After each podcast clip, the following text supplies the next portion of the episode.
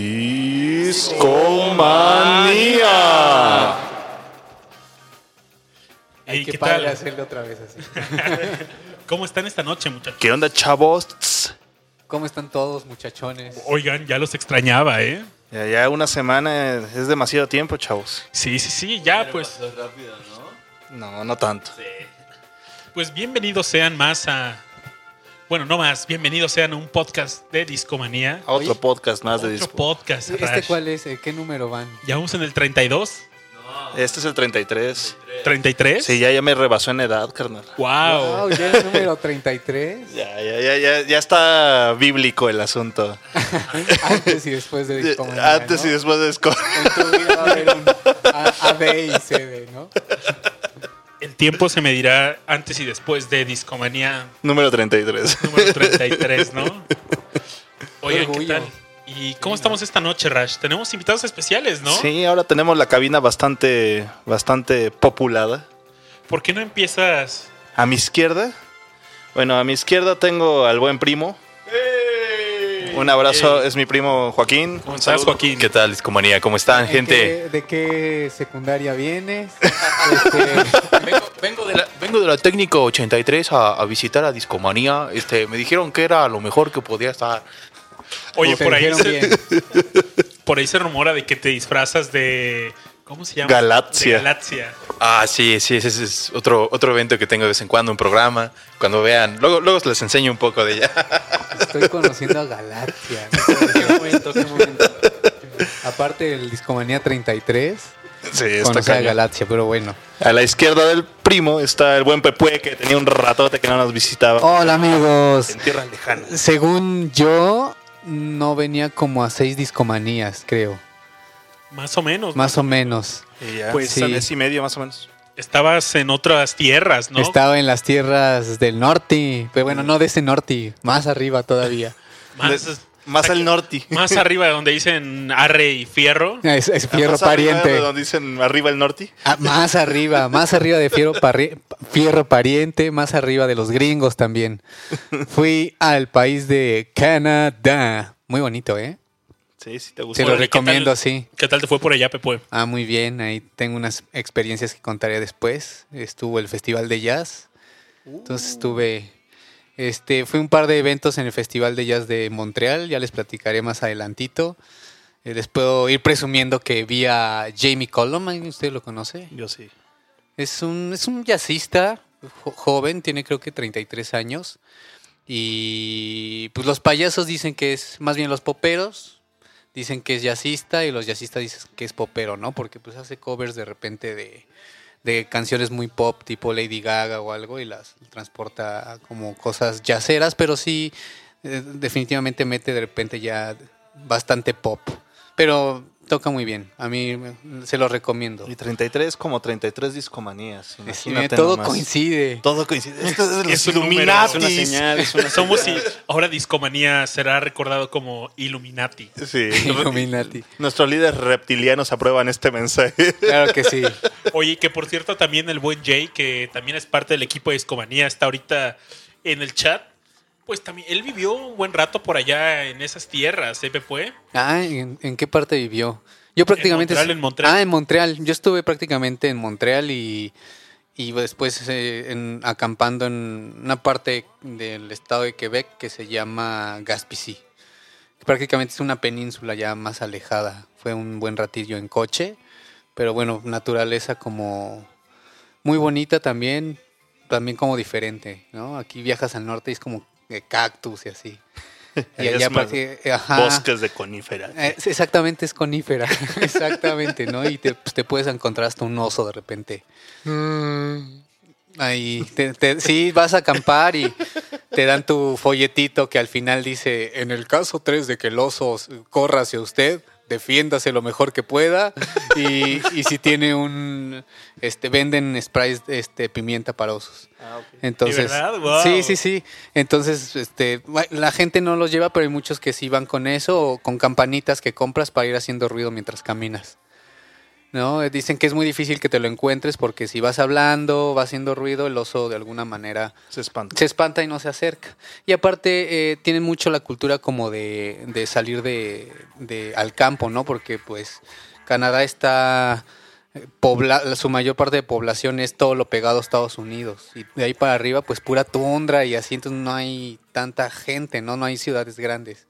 Entonces los veranos o escapan del país del frío, es- digo, o, o escapan del país a otros lados, los inviernos también para escapar un poco del frío, o se van como a acampar, como que tienen mucha esa cultura de ir al, al, Al al bosque. bosque. Exacto, entonces por eso pues te encuentras a mucha gente caminando y dices, bueno, creo que con tanta gente no, no se acercará un oso. Pero yo llevo mi spray por si. Por si se me acerca. Exacto. Tu spray y tu sprite. Exacto, y mi sprite, exacto. Oye, pues qué buenas aventuras seguro viviste Sí. en esas tierras canadienses. Se lo recomiendo. Ya en diciembre creo que quitan la visa, entonces será más fácil todavía. Yo tuve que hacer todo ese allá. trámite espantoso, pero escuché que ya dijeron que en diciembre ya se quita. Se va, se va. Se fue. Y a la, a la izquierda del buen Pepe tenemos de nuevo al buen Richard. ¿Qué onda, amigos? ¿Cómo andamos, Richard? Bien, otra semana más. Otra semana más eh, en este podcast de Discomanía. ¿Cómo te has sentido en este podcast, Richard? Cuéntanos. Hoy, hoy me puse a escuchar el episodio de Pink Floyd y. Discomanía sale bien chido, amigos. Eh, al menos ese episodio estuvo bueno. Y sí, lo, sí me gustó. Así que. Sí. Pues todas las semanas ya acá. Ten- tenemos el Richard Seal of Approval. Así. O- Oye, por cierto, Richard, quiero aprovechar para mandar un aviso a... Bueno, más bien un cordial saludo a toda la gente que nos ha escrito por Facebook y nos mandaron un mensaje de alguien que nos escucha y que nos recomienda en Países Bajos. Órale. Entonces, Discomanía está sonando por esas tierras, por, e- por, eh, por esas tierras tan heladas. y nos man- justamente nos mandó un mensaje una chica que se llama Laris- Larisa Cortés y nos presumió que gracias a nosotros empezó su colección de viniles. Nos mandó una foto que yo creo que van a estar muy orgullosos de sus primeros discos. Por ahí creo vi la foto y se veía alguien, uno de Neil Young, ¿no estoy mal? Exacto, Sí, sí, ¿no? estaba el Harvest Moon de Neil Young, un disco del 92. eh, de los últimos discos de Neil Young, bueno, con muy buen material. Estaba eh, ta- también el Dark Side of the Moon de Pink Floyd y el Revolver de, Por de favor. Me Entonces- quito el sombrero. Entonces yo creo que Rash y Aure van a estar muy contentos Sí, por... sellito de aprobación. y- oigan, Pon- y- ponle ahí el sellito. Y por cierto, muy pocas veces tenemos este placer, pero hoy tenemos en el micrófono al buen Aure Carvajal. ¿Cómo estás, Aure?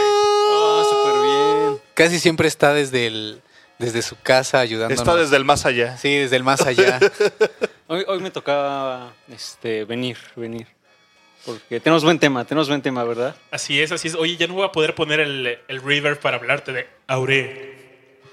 Aure, Mande. ¿estás ahí? Sí. Sí, claro. Aquí estoy. ¿No me ves? Aure, Dígame. Manifiéstate, Aure. ¿por qué no habías venido, Aure? Es que estás muy lejos. Que no eres Babis. omnipresente.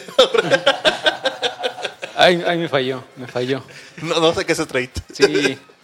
Oigan, y pues bueno, neta, con tantas personas aquí, eh, debes- debe- este debe de ser un programa increíble, ¿no? Debe ser bueno. pura celebridad. Y, y aprovechando que estás por aquí, Aure, ¿nos puedes contar de qué se va a tratar este show?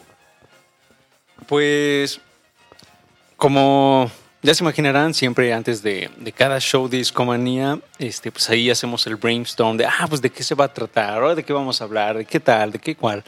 Y por ahí, eh, el buen Babas Bot y yo habíamos hecho hace ya un- unos meses así como una lista, de, ah, pues nos gustaría hablar de, X cantidad de bandas, ¿no? Y por ahí pusimos a una que a ambos este, nos gustó bastante, bueno, nos gusta bastante, que es Jetro Tool. Y tras consultarlo con el resto del equipo, pues dijeron, va, Nos aventamos, ¿no? a ver qué onda. Y pues Aparte están locochones. Sí, Hay mucha flauta, chavos. Así es, así es. Y no esas que llevan salsa, ni crema, ni queso. Exacto. Hoy comí unas de esas. Así, Sí. Después de tantos qué días. coincidencia. ¿Tú también? ¿Es, un- es- es una onda supremati también? Yo comí unas de barbacoa. Oye, Aurey, ¿por qué no nos vamos a una rola de Jetro Tool? Órale. ¿Alguna en específico quieres escuchar para empezar esta temática? Ah, que será bueno. ¿Qué te parece Thick as a Brick? Órale, me late. Bueno, vamos a escuchar un poco de Jethro Tull. Para ponernos en ambiente. En el pre-show de Discomanía, pues bueno, estuvimos escuchando a Emerson Lake and Palmer, el álbum Darkus. Platicamos un poco de este álbum, lo comparamos con algunos álbumes de Pink Floyd. Y no, es una... Justamente hoy va, va a sonar, seguramente va a salir también en el tema hoy, al estar hablando de Jethro Tull, otro grupo que tuvo su fase de rock progresivo. Y bueno, vamos con esta rola que nos recomienda el buen Aurey.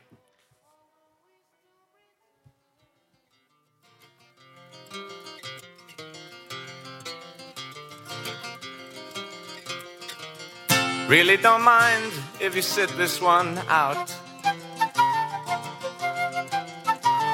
My words, but a whisper, deafness, a shout.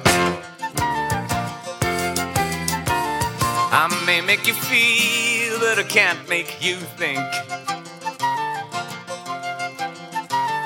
Your sperm's in the gutter, your love's in the sink. So you ride yourselves over the fields and you make all your animals deals and your wise men don't know how it feels to be thick as a brick.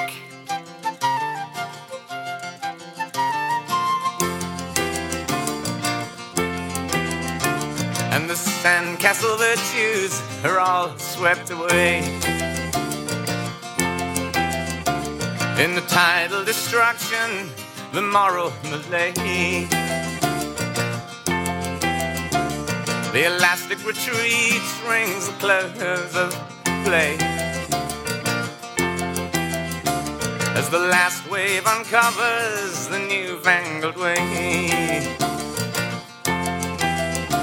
But your new shoes are worn your suntans rapidly peel, and your wise men don't know how it feels to be thick as a brick.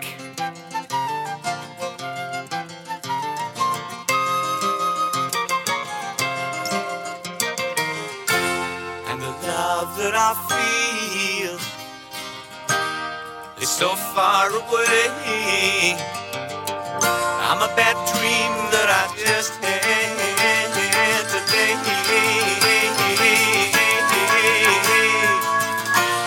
And you shake your head. You said it's a shame.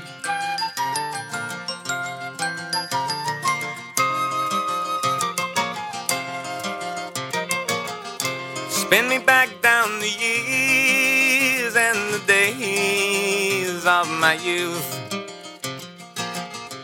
Draw the lace and black curtains and shut out the whole truth.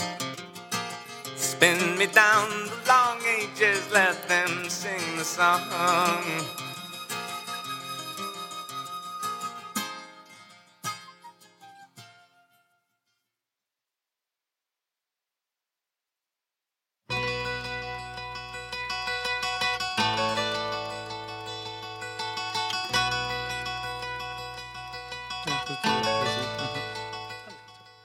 ¿Qué onda, chavos? ¿Qué tal la, la flautita? Si no se saben de Jethro Tull, chavos, la flauta es parte esencial.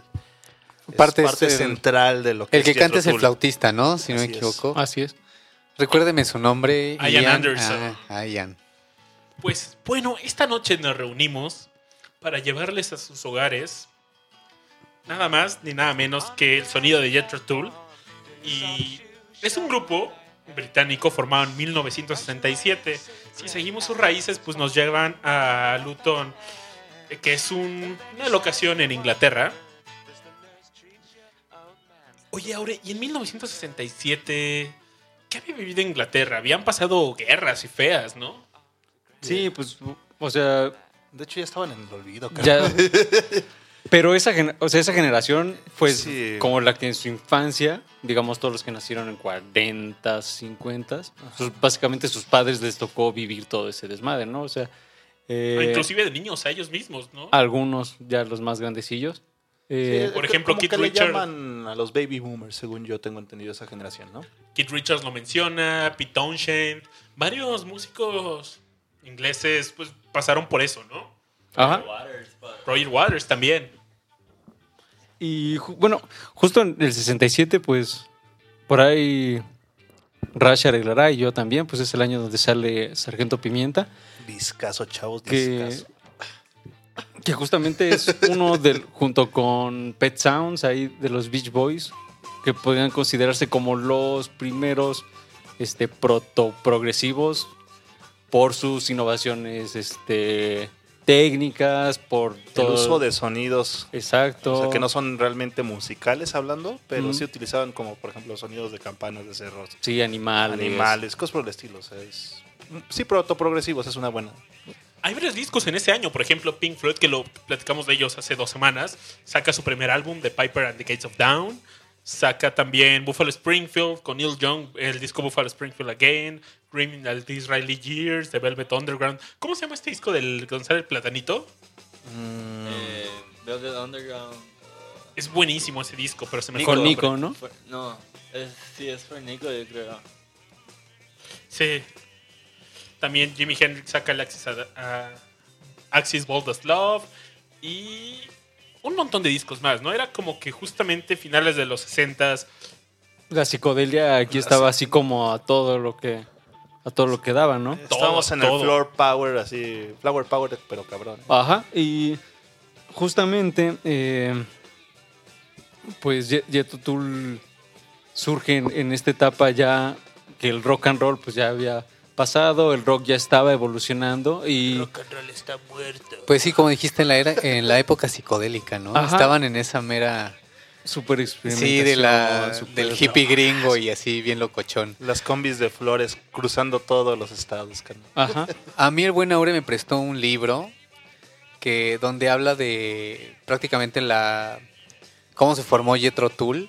No, no trata de eso, el libro es otro tema, pero eh, se supone que es un escritor que conoce a no, no recuerdo si era el bajista, pero conoce a uno de los de Jethro Tull en unas fiestas donde hacían ponches de, de LSD, ¿no? Y se ponían todos bien locochones y eran super hippies.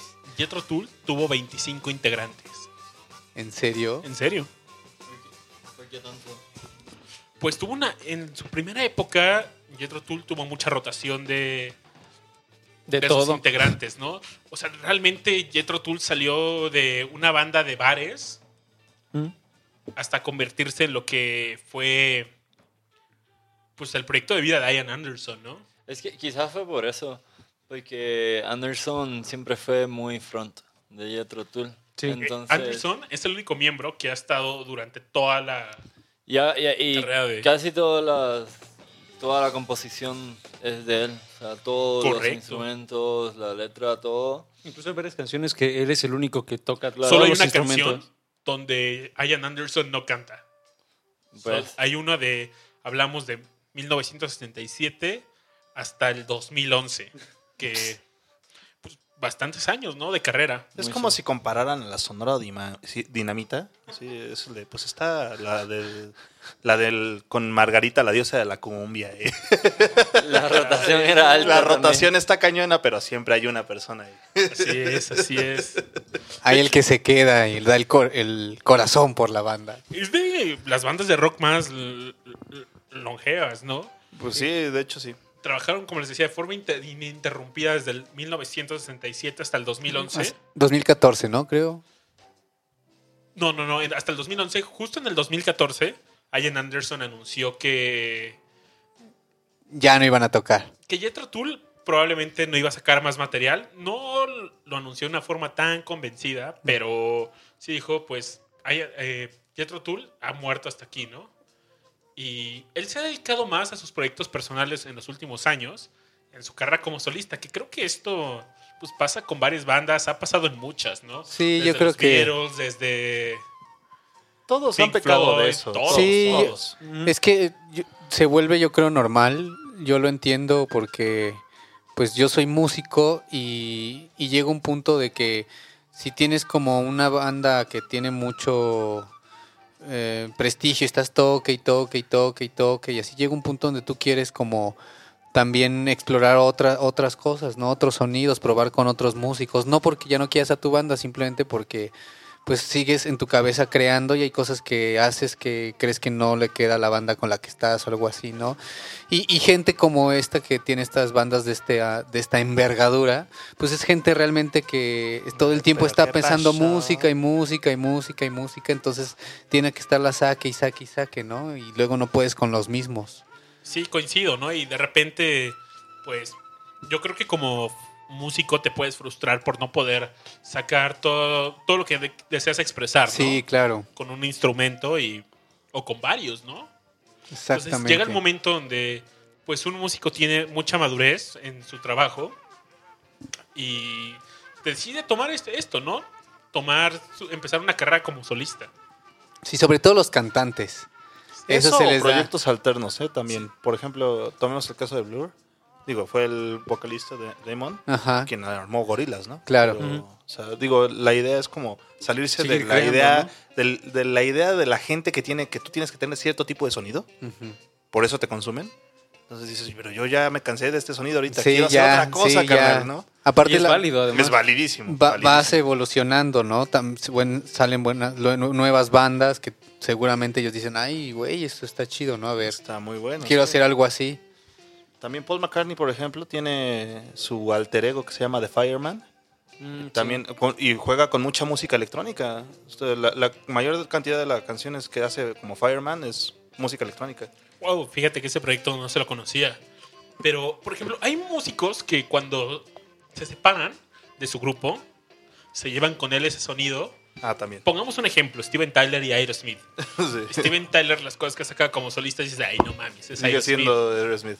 Pero, por También ejemplo, algo, que- con- algo de los Beatles, cada quien tiene su estilo. Sí, ahí sí cada quien tenía su estilo. Pero si te das cuenta, Jethro Tull es lo mismo. Porque este Ian Anderson está siempre, prácticamente es, él es Jethro Tull. E incluso cuando ya no están los.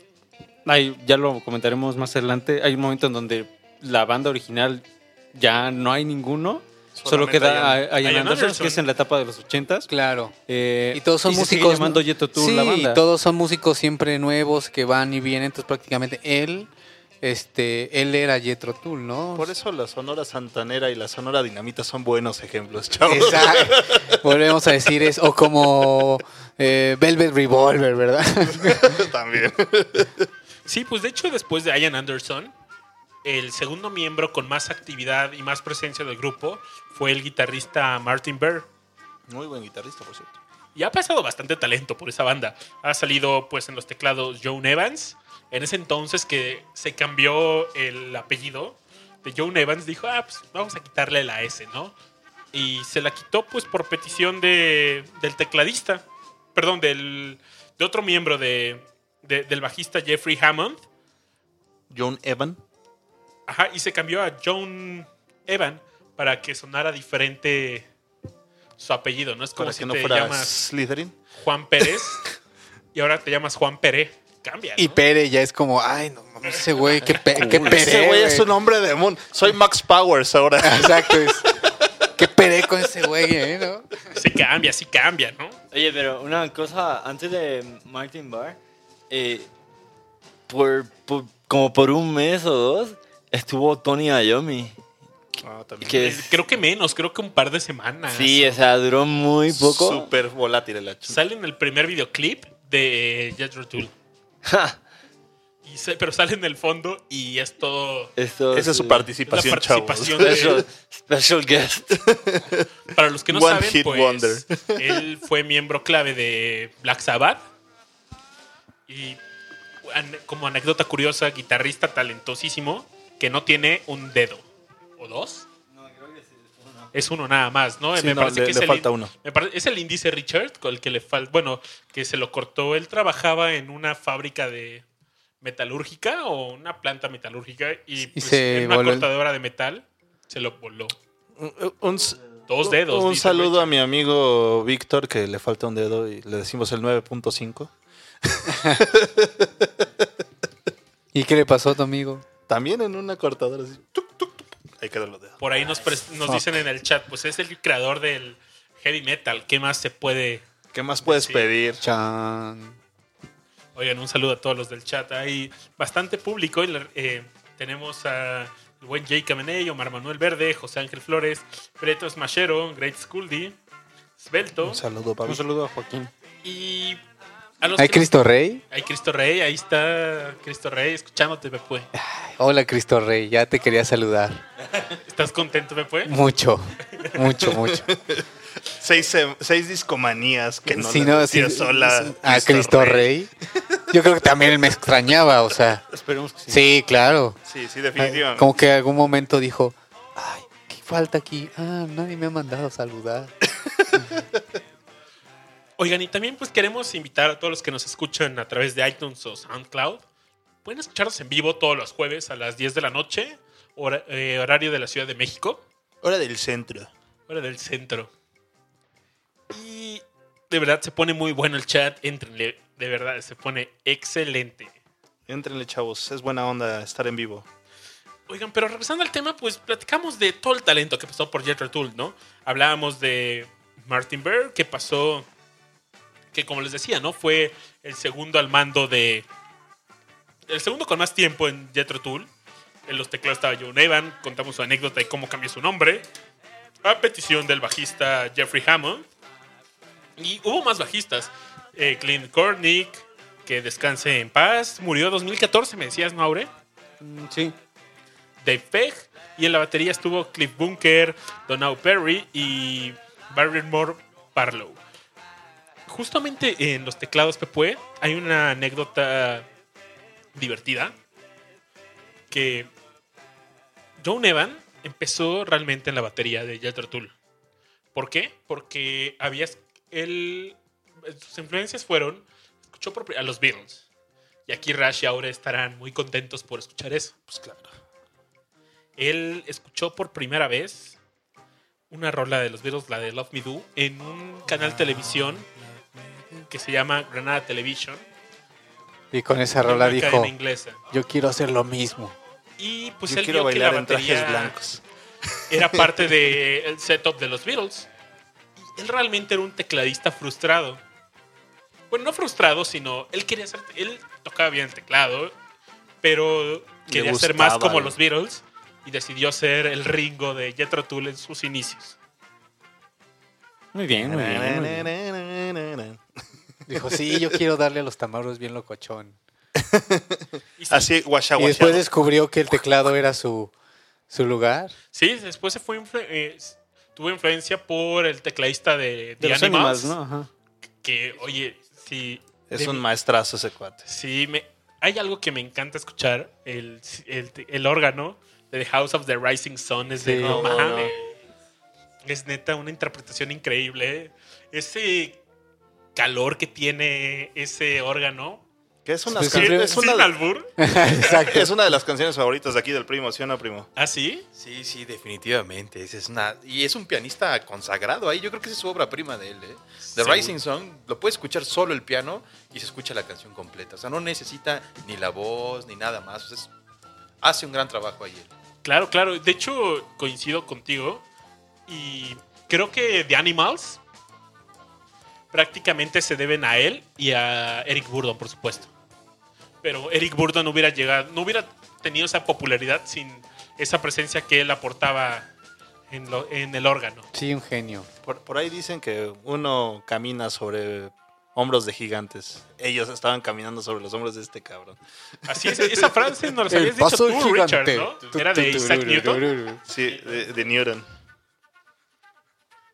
¿Y qué onda? ¿No vamos a escuchar otra más de... Oigan, de yo, yo- yo sé que ya sonó de fondo, pero quiero escuchar una rola. de Órale. ¿cuál es? Cheap Day Return.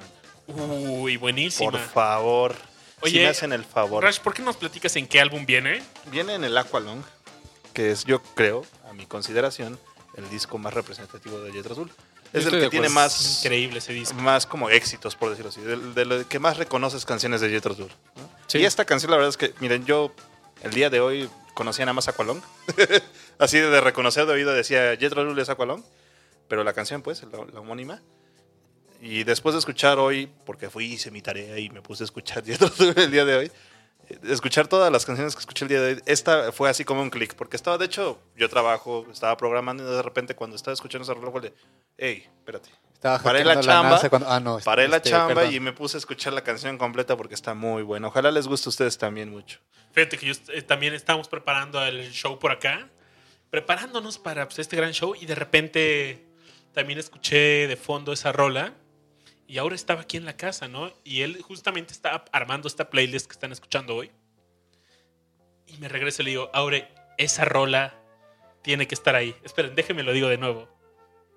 Aure. Aure, esa rola tiene que estar en el programa de hoy. ¿Qué dices? por favor. ¿Cómo? Sí, Sí.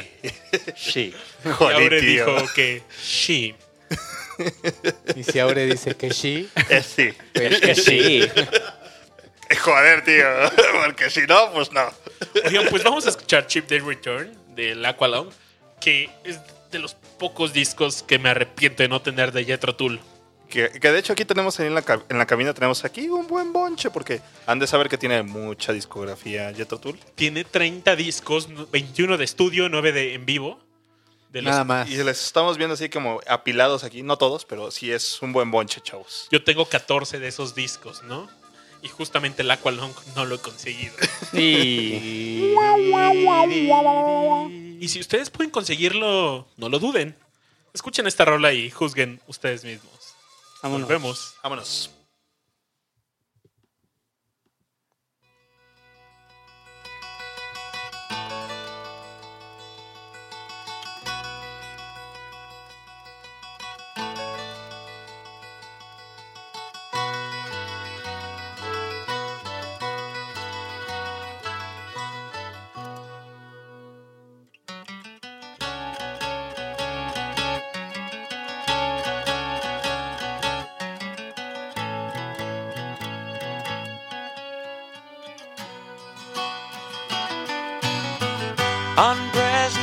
Platform, do your soft shoe shuffle dance.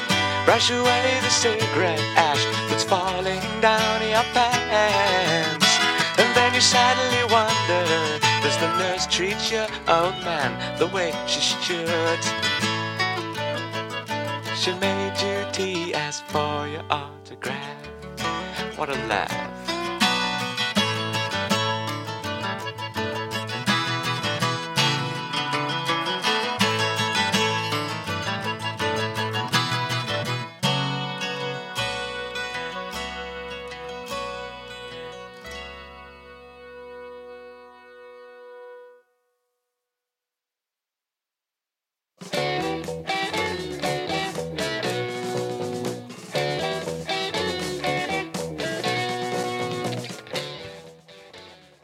Hey, pues estamos de vuelta y oigan que esta rola me encanta, Nothing to Say, del álbum Benefit de Jethro Tull. La portada de este álbum me encanta. ¿Han visto ese capítulo de Los Simpsons donde Lisa hace una maqueta de Edgar Allan Poe? Ah, claro, cómo no. Pues bueno, la portada de este disco es una maqueta. Me parece que es como por ahí del tercer, cuarto disco. A ver, Rash, ráscale ahí tantito para... Vamos a ver Es Quiero ver la maqueta, a ver. dos, Un, el dos. tercer disco. el tercer disco, el Benefit. Justamente es un disco antes del Aqualon que platicábamos. Pero, pues bueno, Jethro Tull tuvo mucha historia antes de llegar a simplemente a su primer álbum. Le- eh, prácticamente, pues pasaron por situaciones bastante divertidas. eh, no fueron un grupo exitoso de forma inmediata, ¿no? Les costó.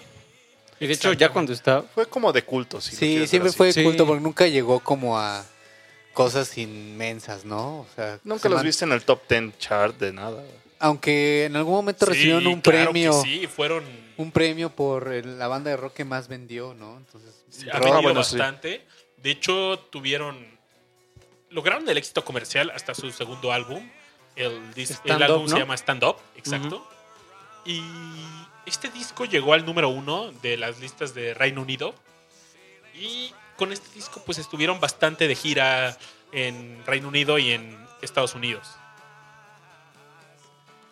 De hecho, en esa época pues también surgieron varios... Que, por ejemplo, los Beatles que tenían en el 69. Yellow Submarine. El Yellow Submarine. ¿Qué más que disco es soundtrack? De hecho.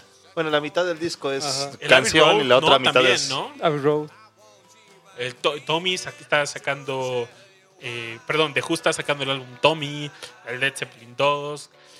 Captain Beefheart del Truth Mass Replica, muy buen disco. Bueno, es que Capitán Bifford. Había bastante. Estaba bastante pesado el, el medio. Bueno, muy competido. No sé, dis- muchos discos de culto estaban saliendo. Pero, ¿qué, de- qué definir un grupo de culto, por ejemplo? ¿Qué lo hace diferente? ¿Co- ¿Algo comercial, no comercial? ¿Algo comercial no puede ser de culto? Sí, pero. Como el cul- santo. eh, y las mujeres vampiro. Exacto. Es que cuando eres de culto, más bien como que tu, tu follow, tu- o sea, la gente que te, que te escucha o que te consume es poquita, pero o sea, es como la gente que viene de la noche, pues es el underdog, ¿no? Tú sabes que ellos, o sea, ni los conoces y de repente empiezan a pegar y la gente dice, ay, no más, sí están chidos. Y poco a poco van ganando popularidad, pero muy de abajo, pues, ¿no? Porque es como mucha recomendación de boca a boca, ¿no? Al contrario de, de las bandas populares, que es así de, ay, no mames, todo el mundo escucha a los Beatles, chavos, porque son los chingón, güey. Ah, a decir, ah, ok, güey, escuch- es- ¿has escuchado Jethro Tull? Llega un compa tuyo y te dice, oye, ¿escuchaste Jethro Tull? No, ¿quién es, güey? No, escucha este disco, güey. Ah, ok, es muy distinta a la publicidad, si lo Pero así. los Beatles no los consideras algo de culto, No, más bien son clásicos. Algo de la cultura popular. Sí, es, no, no, son populares, cabrón. Sí, ellos yo creo pop. que empezaron como... Son- el icono del Britpop, carnal. Sí, claro. Yo creo que a partir de los Beatles, el rock y el pop, porque es lo que hacían realmente, Sí. pero ese, ese género, tanto junto como separado, es donde toda la gente volteó y, oh, oh, y todos dijeron, ahí se puede hacer mucho dinero y de ahí pff, una explosión de bandas, ¿no? Por todos lados. Ajá. En cambio, si tú ves Jethro Tull, más bien es como. La verdad es que, bueno, les pregunto al chat. Chavos, ¿han escuchado a Jethro Tull antes de escucharlo ahorita en Discomanía? ¿Qué canciones han escuchado? ¿Cuántas conocen? ¿No? Entonces, esta idea de, de ser de culto es más bien. Son buenos grupos, son muy buenas bandas o muy buenos músicos, pero no necesariamente tienen ese, ese punch comercial, pues. No, no lo hacen tanto. Y de hecho, eso les da como cierto control sobre la música que hacen, porque no lo hacen por el dinero como tal. ¿no? Claro, lo hacen para, Lo para hacen los fans, para los como fans, clavados, pues. que también de alguna manera son gente este, un poco más selectiva. No quiero decir este, gente mamona, sino gente que está abierta como a géneros musicales un poco más, pues no comerciales, lo que decimos, ¿no? Así es. O sea, El ser comercial, digamos un poco ser- raro. sí, o sea, cuando, para ser de culto no tienes que ser necesariamente comercial, pues. En cambio, por ejemplo, los Beatles fueron comerciales y desde el principio, ¿no? O sea, ya, o sea, los Beatles los lanzaron como una plataforma de hacer dinero. ¿no? Que fueron muy buenos haciéndolo y la música que crearon fue excelente, es otra cosa. E incluso entre las mismas, o sea, ya comparándolo con su género, que sería con el progresivo, este, pues hay bandas como Pink Floyd, por ejemplo. Claro. Eh, no sé, Yes, imagino que vendía mucho más. Este, Sí, sí, sí, seguramente. eh, Camel, no sé qué tanto. Pero en fin, o sea, Camel creo que... también es- está medio por ahí, ¿no? Camel es un grupo que solo escuchan la banda muy clavada con el rock progresivo. Pero es, pero es esa banda que le gusta escuchar en su rock progresivo, sintes locos, eh, guitarras. Machacantes, pura masacration. Y, y que, de hecho, Merol.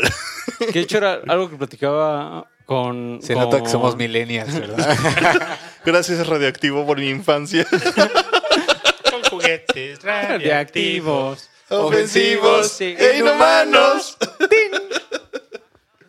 Sí, eh, algo que platicaba justo con, con el buen Babas Bot este, hace rato era de que justo el progresivo, o sea, hay muchas variantes, algunas que son súper electrónicas, algunas que se metieron a los sintes sí muy cabrón, muy denso, eh, pero otras más que se fueron a, a algo mucho más folk, que era, o sea, un interés de, de la, de la música progresiva en este caso, era así como retomar estas raíces. Algunos de ellos se fueron a, a tocar instrumentos como la cítara, por ejemplo. Claro. la mandolina, que también que le escucharemos en Jet Tour. La misma flauta tampoco es algo que se escuche mucho en música, de, música rock.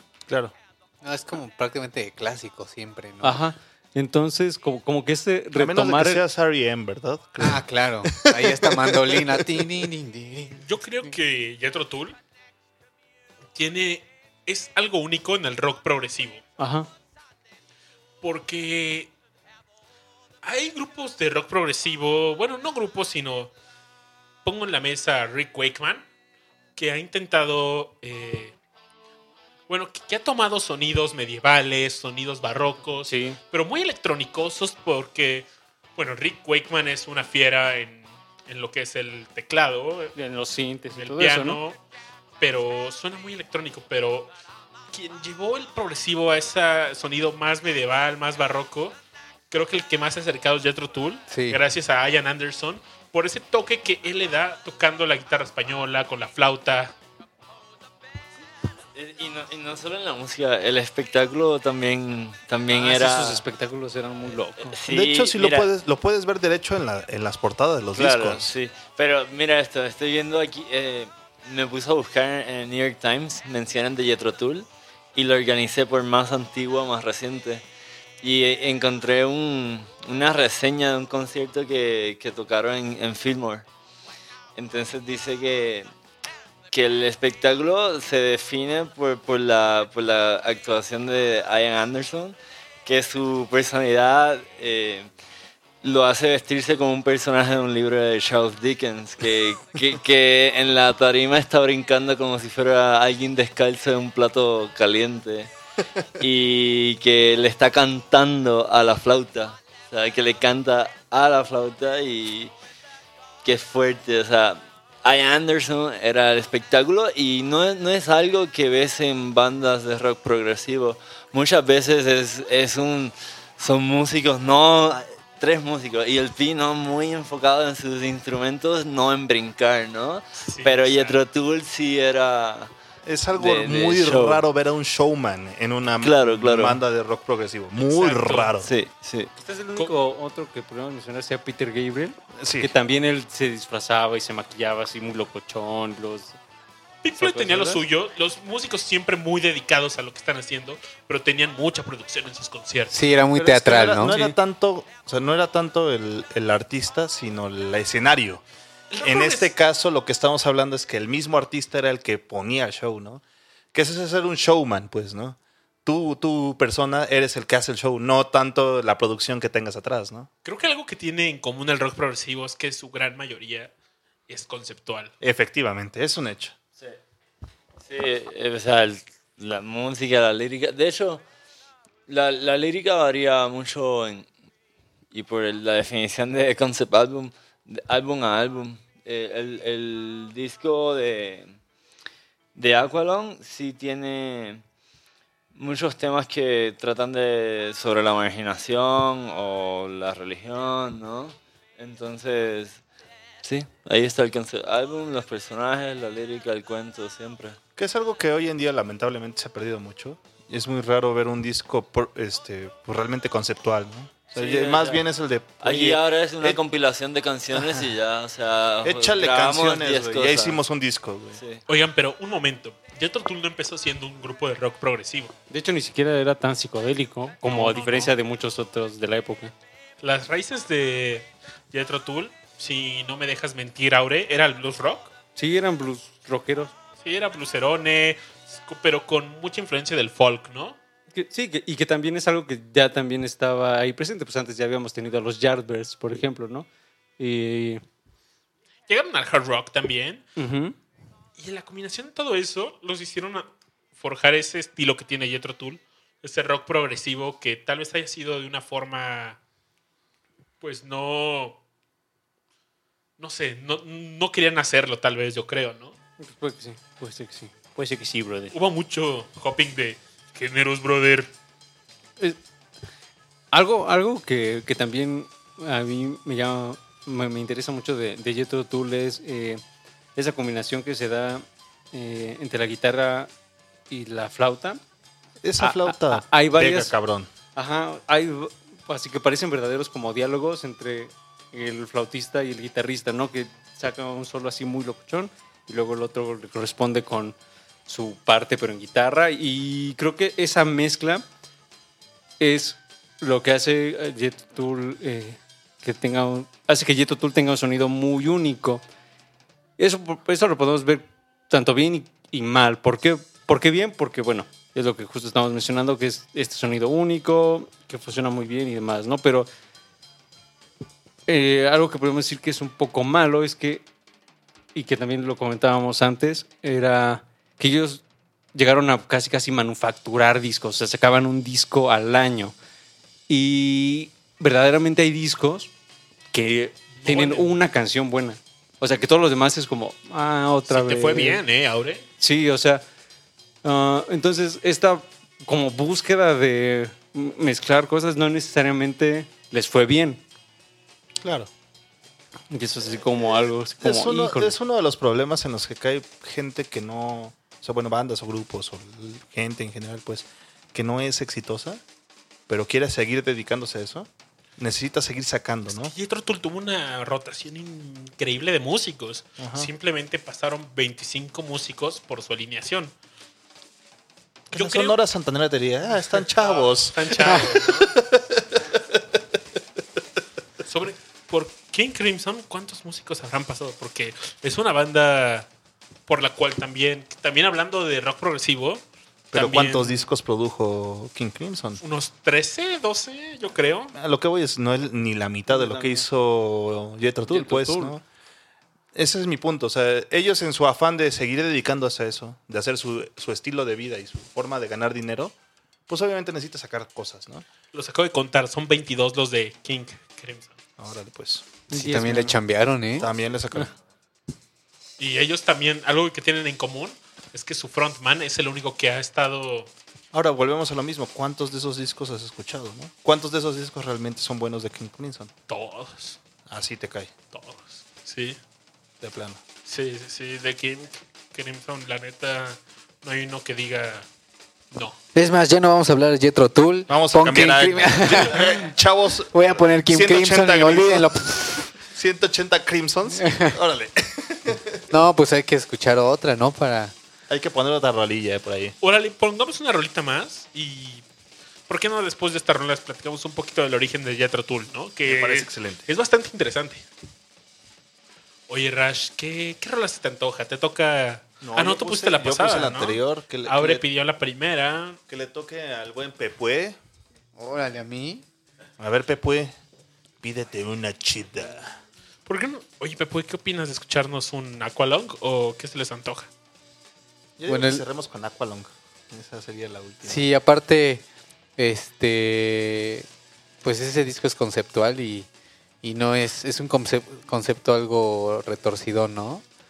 Es, creo que como el personaje principal es un, un dude que es pedófilo y aparte alcohólico y... Un vagabundo, que es justamente el de la portada.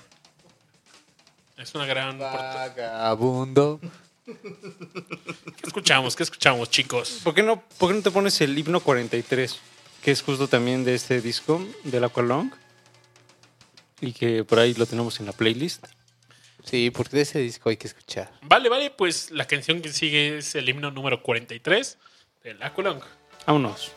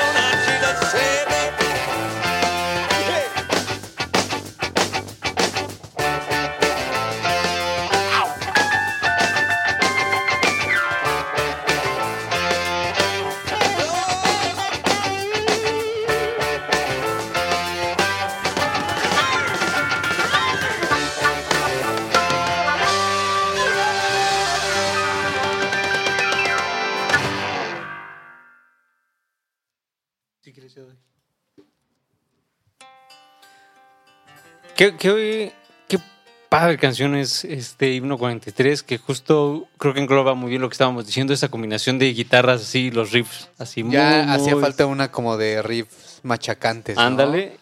Pura massacration. Puro Creation. ¡Enorme! ¡Enorme!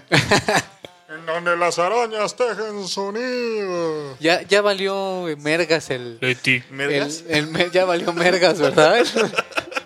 el Donny Mergas. El- No, ni el, mergas. el- el perro Bermúdez ya. Ya, ya se Digo, tiene mucho que no veo tele. Les recomiendo ya no ver tele. No la vean. Todo está en internet. Pero ya no he escuchado como sus comentarios ahí de repente en, en el fútbol. Creo que ya. Ya, fue al menos de Televisa. Se no fue sé. a Univision. Está en Univisión, entonces de repente ahí hace como que para unos eh, partidos ahí no tan populares o como. Pues imagino. No, pues creo que igual transmitirlos. de Más bien aquí, en Estados Unidos y Pero así, para ¿no? el público. Ah, de- claro, sí, latina. como para latinos en, eh, En Miami. En Miami. Miami. En Miami. En Miami. ya Oye. lo escucharé alguna vez. Y hablando de no Miami, este, ¿por qué no, por qué no nos cuentas, eh, este, Babis, cómo se originó, cómo fueron los orígenes de Jethro Miami, ah. O de Miami, cómo fueron los orígenes ¿Cómo? de Miami? ¿Cómo Pues salieron bueno. los nativos de Miami? Ian Anderson y su banda no eran de Miami. Excelente. No, ya Pero- bien. El origen de Jethro Tull nos lleva a Blackpool, en Inglaterra, donde Ian Anderson, Jeffrey Hammond y Joan Evans en ese entonces, como les decía, cambió su apellido, iban juntos a la Grammar School, que es algo así como la secundaria aquí en México. Ian Anderson, por cierto, nació en Escocia, eh, creció en Edimburgo antes de cambiarse a Blackpool. Él cambió su ubicación en 1960 como les decía, Joan Evans fue, se convirtió en un fan de los Beatles después de ver por primera vez esta canción I Love Me Do en un show en televisión En blanco y negro, chavos. Y decidió ser el baterista en y tocar en conjunto con Ian Anderson, ¿no? A pesar de que él en el fondo dentro de su corazoncito decía, yo quiero tocar el teclado, ¿no?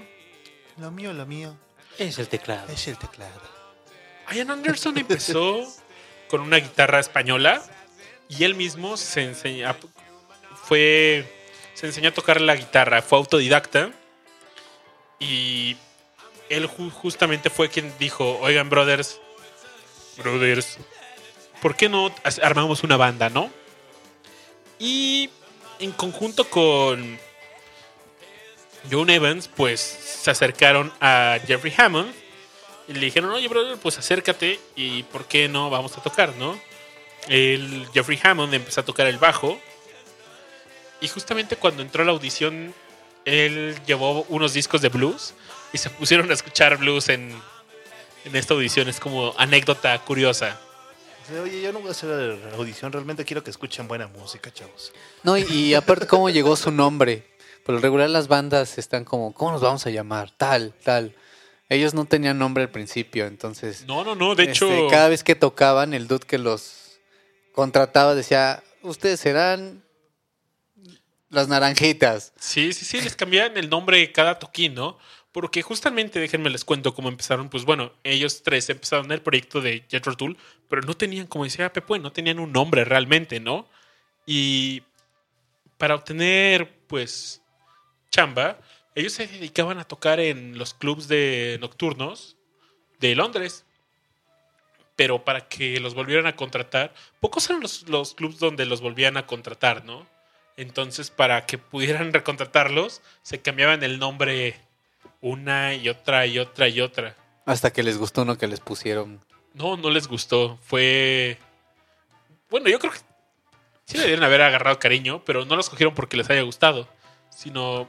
Los empezaron a reconocer por él. No, no, no, tampoco. Algunos de los nombres, por aquí los tengo, que, que tuvieron fueron Navy Blue, Ian Anderson's Bag of of Nails y Candy Colored Train.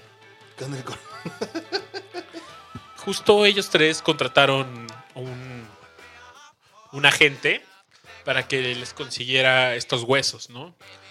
y su agente a su vez eh, contra- subcontrataba a otros agentes para ayudarlos a moverse. Y como les decía, no estaban en rotación, se la pasaban tocando, eran una, era una banda de rock de, de bares, ¿no? Nómada. Nómada y empezaron así a cambiar. Y, el pri- y justamente el nombre surge porque uno de estos agentes. Tú te sabes esta historia, ¿no, Richard? ¿No las quieres contar? El nombre de Jethro Tull. Jethro Tull era un agrónomo inglés de hace. de los 1700. No, mil, de que sí, 1700 temprano. Entonces, él lo que hizo fue inventar eh, una máquina eh, sembradora, una máquina que la, la jalan animales y va sembrando automáticamente en la tierra.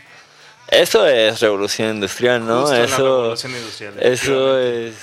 Eso sí es muy revolucionario. o sea, imagínate sembrar con máquina versus sembrar a mano. Entonces, pues de, de ahí saca. De ahí sacan el nombre de ese gran pues, ingeniero, o sea, agrónomo. Ingeniero Cuando no había ingenieros y no había agrónomos. Cuando la gente nada más era gente. Eran Exactamente. alquimistas. Solo eran Es que es un mago. Y el no, soy inteligente. No, pues uno de los agentes era fan de la historia y en es- pues, tenían que sacar un nombre cada semana, casi casi.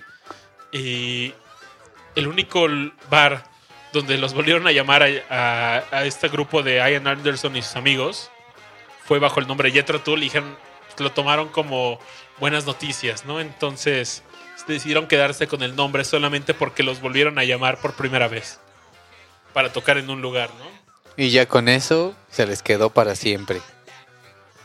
Así es, así es. Y bueno, para esto, antes del primer álbum, pues Hammond abandonó el grupo durante una pequeña época porque decidió irse a estudiar arte. Y él fue reemplazado por Derek Ward y después él fue por Glenn, Mac- por Cornick. En este momento, pues, Ian Anderson estaba muy, muy lejos de, pues, de su familia. Él, como les decía, era escocés. Todos los demás, pues, estaban, eran, digamos, lo- locales. Y pues tenían apoyo de su familia, ¿no? Eran del barrio, carnal. Del barrio, carnal. Los lentes aquí significan. Que mi barrio me respalda. Y pues no, Anderson del barrio No lo respaldaba. Nelson. Y pues, él vivía en una situación muy precaria. Incluso trabajó en un cine, ¿no? Sí, era el limpiador de, ¿De butacas? del cine. Órale, qué loco. Él vivía rentaba algo que le llaman bedsit, que es como un pequeño cuarto con. donde en el cuarto tiene cocina, dormitorio, todo en un solo cuarto, ¿no? Todo para sobrevivir. Nada más para que te jetees y trabajes. Exactamente. Y él trabajaba en este cine como pues, en la parte de intendencia para pues, pagar la renta, había que comer y vivir, ¿no? Había que no morir. De hecho, pues. Pero nunca perdió el, el ánimo para seguir con Jethro Tull. Si han visto el show, algún show en vivo de Jethro Tull, Ian Anderson, pues siempre carga como una sudadera, ti- carga un outfit, pues entre medio, no indigente, pero pues siempre carga así como un outfit de ropa gastada, así. Lo sacó, o sea, se volvió parte de Ian Anderson esa vestimenta, ¿no? Que tuvo en esta época inicial de su vida. Como como se vestía con lo que tenía, ¿no? Ajá. Y ahora tiene un buen, pero se sigue vistiendo igual. Es un, es un tipazo, es muy humilde. Sí, qué humildad. Qué humildad. Oye, oye, mi buen Babis, ¿por qué no ponemos una rolita de los inicios de Jethro Tull? ¿Seguro cuál quieres? No, bueno, por favor. Ahora te toca a ti, ya nos tocó a todos poner. Yo creo que vamos a poner algo del stand-up, ¿les late? Me parece excelente. Déjame ver qué tenemos a la mano. Ah, Aure. Dígame. Aure. Aure. Sí. Tenemos una gran rola del disco de stand-up. ¿Me podrías ilustrar y decirme cómo se pronuncia? Por favor. Se pronuncia Bouri. ¿Cómo? Bouri. Ha hablado Aure. Vamos a escuchar esta gran rola, Auri, Que se haga su voluntad. que sin duda han- Bendito seas en el cielo. es de lo mejor de Jethro Tull, yo creo. Y espero que la disfruten. ¿Cómo se llamaba? Bowery.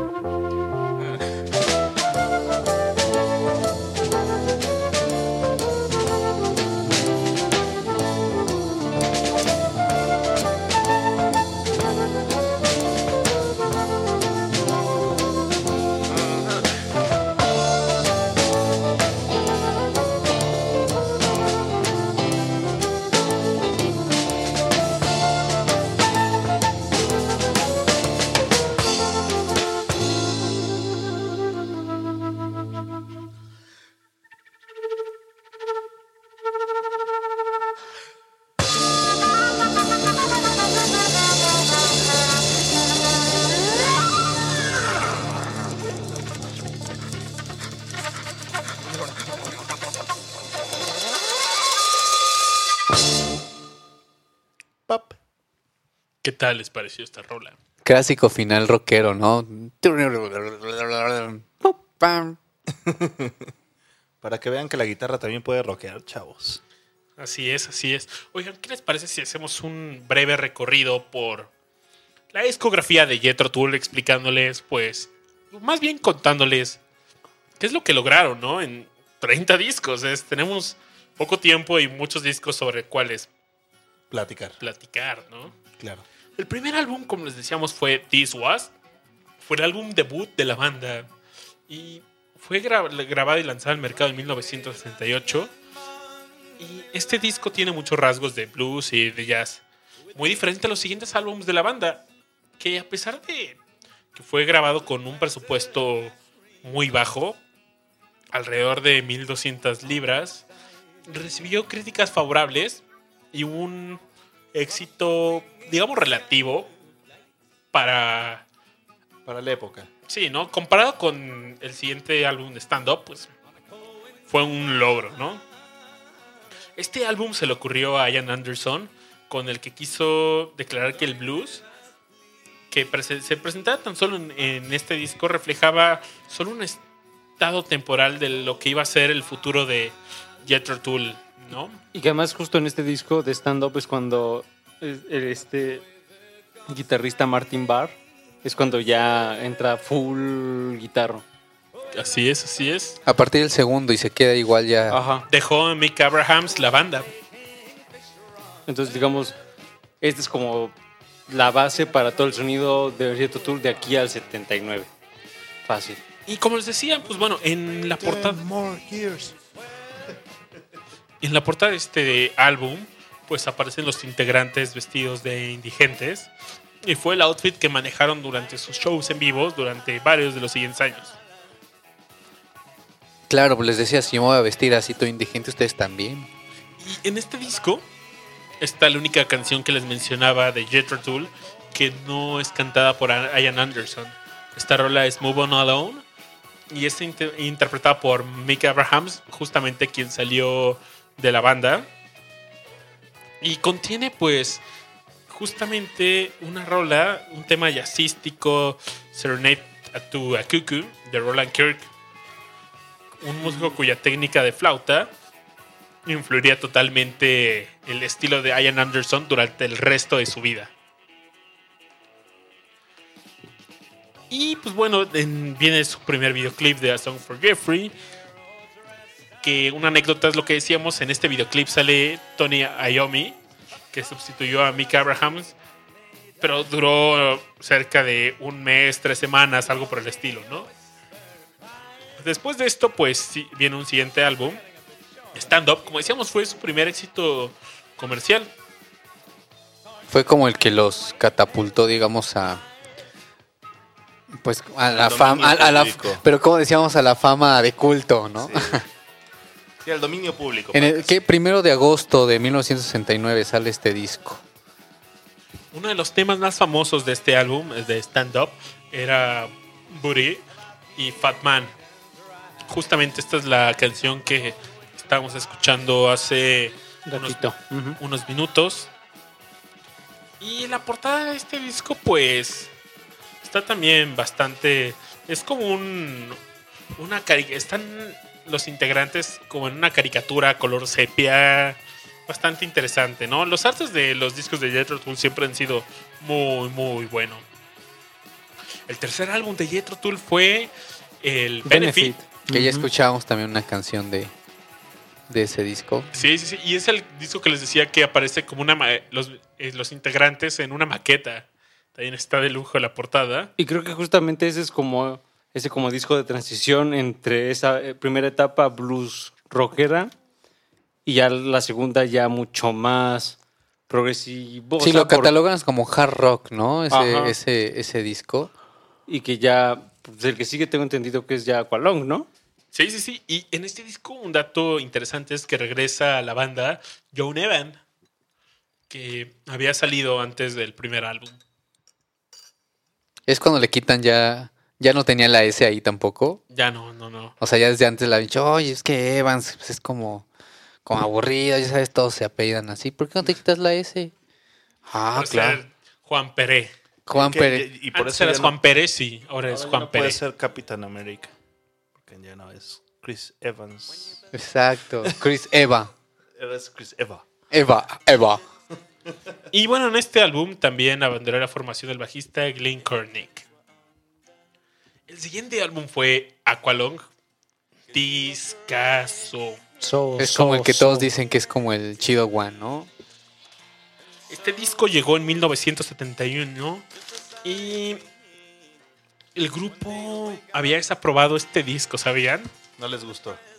Es un disco conceptual cuyo tema principal es la distinción entre la religión y Dios. El éxito de Aqualung marcó un punto de inflexión en la carrera del grupo y consiguió la gran difusión de radio y pues, hubo fue bastante sonado a Jethro Tull gracias a este disco, ¿no? Yo les dije como al principio, la verdad es que creo que es su, su ópera prima, ¿no? Y que, que además valdría la pena mencionar este que justo eh, es el disco que más canciones memorables aporta, ¿no? Está Aqualong, está Locomotive Breath, está Cross Time Mary, está Mother Goose, está Chip el himno Return. 43 que ya escuchamos, está Chip the Return. Es decir, es como... Cross oh, Eye Mary. Ujú. Mm, es como todo lo bueno que pudieron haber hecho, lo hicieron ahí. Y en este álbum, cada rola tiene un tema que toca, ¿no? Por ejemplo, Aqualong habla de un indigente, Cross Eye Mary de una prostituta. Cada rola aporte- aporta una historia distinta, ¿no? Y que además es algo muy característico del rock progresivo. Es decir, que sus letras, así como que rompieron con esa idea del rock, de bailar, de amor, cosas así, se pusieron a tocar temas que no necesariamente eran así como pues de gusto popular. Pues más urbana, si lo quieres ver así, ¿no? Pues sí. Más de la vida cotidiana y menos de, de ideales, ¿no? Correcto, correcto. Y bueno, justamente después de este álbum, sigue a Passion Play, que es el sexto álbum de la banda de Jethro Tull. Este disco fue grabado en 1973 y Passion Play, al igual que Thick as a Brick, es un- tiene diversas secciones divididas en dos partes. Thick as a Brick es realmente un rolo no no no no no no dividido en dos discos. En dos lados, ¿no? Sí, sí, sí. Siguieron con esto y a pesar de que el, dis- el disco llegó a estar en las primeras list- en los primeros lugares de las listas de Estados Unidos, la crítica fue muy dura y esto me lo platicabas hace rato, ¿no, Aure? Sí, curiosamente a, a Jethro Tull nunca le fue bien en críticas. Y las veces que le fue bien en críticas, siempre. O sea, los reviews nunca fueron así como 100% positivos, sino que eran mixed. O sea, unos decían que no y unos decían que sí.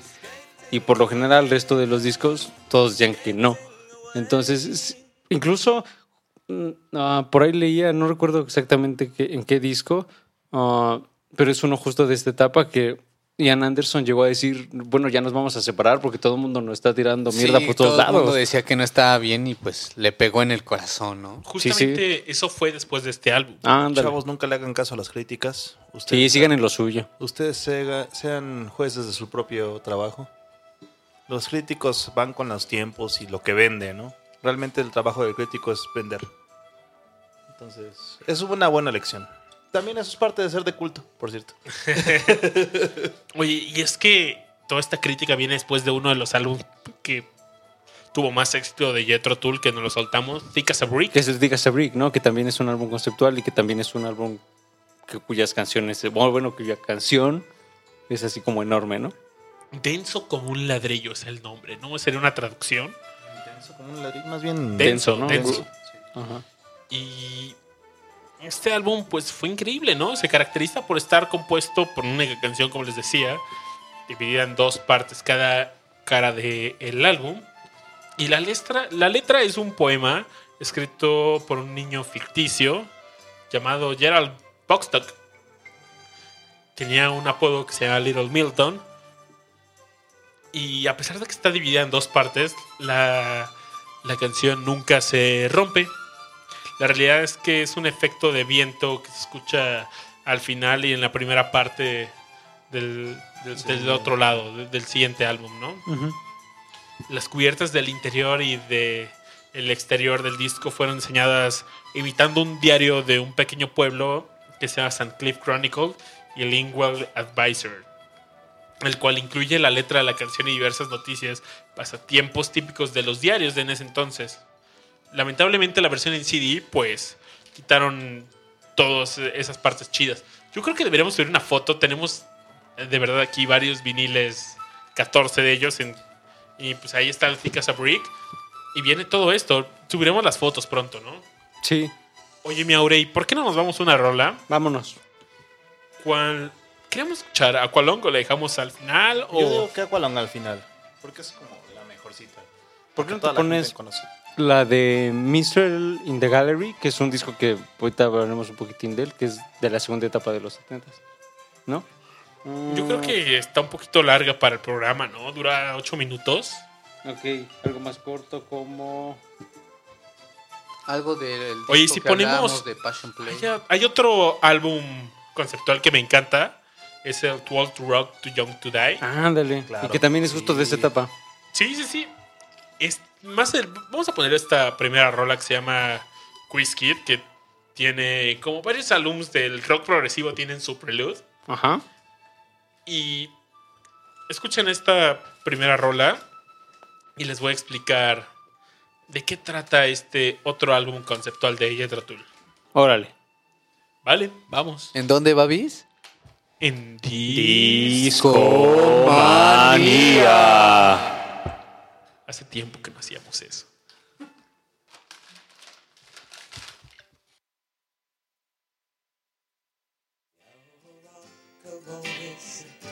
Head too long, for his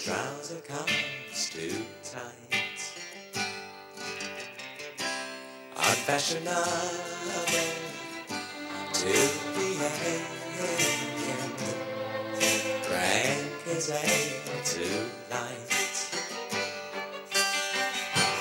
There's a bell to buckle, yesterday's green, the transport can profit out there. Ringing the changes, the double sound.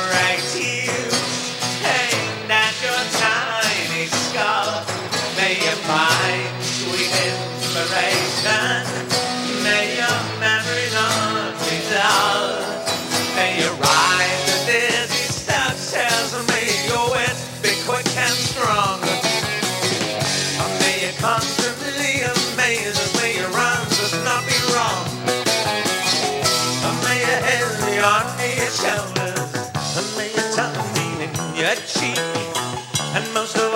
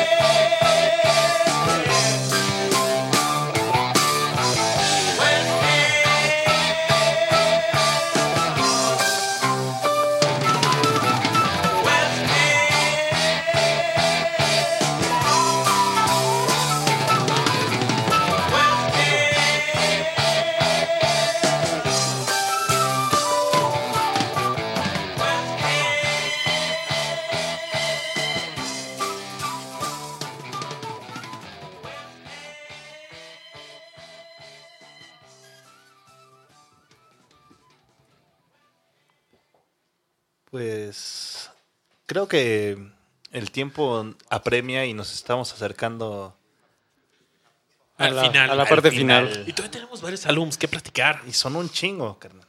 Son un chingo. Oye, Rash, el que sigue es el War Child, Así es. que es el séptimo álbum de la banda de Jethro Tull. Este fue grabado en 1974. Inicialmente War Child iba a acompañar un, un proyecto... Cinematográfico, ¿no? Exacto, exacto. Pero nadie lo quiso grabar, chavos. No, no, no, no les daban la lana. No, mira, va a estar bien bueno. Va, va a ser como el de 555. Wall. No sé si estaba de Wall en ese momento, pero va a ser como el de Wall. Va a venir un buen. Y pues sí, como dice Pepue, pues los estudios les saconearon y nadie le entró, ¿no? Eh, ningún estudio quiso producir este film y se convirtió en un disco pues, único de 10 canciones. Y que además es justo, aquí ya entramos en una etapa medio irregular. O sea, este disco, curiosamente, bueno, no curiosamente, eh, es considerado como uno de lo, de lo peorcito de, de Yeto Tool, ¿no? Este This Was. War Child. Bueno, Sí, sí, sí, también lo tengo por aquí en un vinilcillo. Mm. La portada está cotorrona Sí. y aparte se confunde, yo cuando lo vi lo confundí con un disco de la banda War. ¿En serio? Es como un poco de War. Lowrider. Low, Entonces- No, sí, por ahí lo puedes ver en la mesa. De este disco no vamos a poner ninguna porque dicen que está feo. Sí, a Entonces. ¿cuál es el que sigue? Oigan, algo que solo quiero mencionar es que el film en el que estaba concebido, pues, presentar, era una comedia negra sobre un adolescente que en su vida celestial conocería personajes basados en Dios, San Pedro, Lucifer, Qué bueno que retratado no como un hombre de negocios. Que ¿Quién además sabe, creo que quién sabe? había este, contactado a uno de los de Monty Python y que, al, Sí, sí, ajá, sí. y que al final, así, pues como pifó el proyecto, pues le dijo, ah, pues muchas gracias. A pesar de esto, el disco llegó al segundo puesto en la lista de ventas Eh, de álbumes pop en Billboard. Para que vean, chavos, que lo pop no es bueno. Sí, también hay cosas interesantes. El siguiente álbum es Minstrel in the Gallery, que justamente estamos escuchando la rola homónima. Este álbum salió en 1975 y fue considerado por muchos fans como una de sus mejores obras. Junto Como con que retoman ya lo que habían hecho con, con discos anteriores, ¿no? Es, Thick as a Brick y Songs from the Good. Llegó al séptimo puesto en las listas de Billboard. Este disco con pues un toque medieval como Thick as a Brick muestra un inusual aire introspectivo, cínico, algunos dirían, probablemente por el reciente divorcio de Ian Anderson en esa época y de su primera esposa, Jenny Franks. Y pues tuvo muchas presiones y frustraciones para grabar y componer el álbum en Monte Carlo. Tien- Tiene, si no me equivoco, siete temas. Ajá. Y cinco de ellos eh, tenían música y un relato, ¿no? Entonces también como que empezaron a, a poner algo ahí poético. y, y que además, este, justo en, en la tardecita estuve leyendo un poco de, de qué, qué sucedía eh, mientras grababan este disco. Y como estaban justamente en Monte Carlo, pues se, se la pasaban muy bien. Entonces, en realidad, no grababan tanto. Incluso Ian Anderson este, regañaba a sus compañeros porque pues iban a la playa, se iban ahí con las chavas, se iban a jugar tenis. Entonces, como que um, así lo que estar le, grabando, pero no, Ajá, iban a lo la que le fiesta. que ¿verdad? dedicaban a la grabación, pues, este, pues no fue tanto, a tal grado que pues, incluso ahí hubo un poco de, Fricción. de fricciones, ajá. Oigan, y hablando también un poco sobre de qué trata este álbum, hace referencia a galerías de trovadores, habituales en los salones principalmente de los castillos o granjas antiguas, destinadas a que los músicos que tocaban sus melodías, ¿no? Estos cuadros estaban ocultos de la vista de los comensales y, como decía Aure, cinco de los siete temas tienen un carácter mixto. Es una canción y rato. ¿O lo dijiste tú? No, lo dijo Pepe, No, Pepe, Pepe. Peps. Le dijo el Presente, buen dice Pepe. Pepe presente, ¿no? Ya El dato acá. duro. El dato duro. El dato duro de Pepe. Oigan, y el siguiente álbum es uno de mis favoritos de Jethro Tull. Sale en 1976. Too, Too old to rock. Too young to rock die. roll, Too Young to Die. Cuéntanos un poco más de este disco. En español es algo como muy viejo para rock and rollear. pero muy joven para morir. Es un álbum conceptual que, relata la vida de un personaje ficticio llamado Ray Lomas. Es un rockero que se, que se ve envejecer y lo relatan como el último de los rock and rolleros. Oye, Pepe, a ver si me puedes pasar por ahí el disco. Está en la mesa, es un disco amarillito donde sale este personaje ag- agitando el puño fuertemente. Oh, claro. Agita el puño, muchacho. Fíjate que a mí me así lo está haciendo. Este álbum mucho a un buen amigo que tú conoces. Y inclusive este buen amigo tiene el tatuado, la portada de este disco, porque es uno de los últimos rock and rolleros que conozco. Rock and rolleros neta.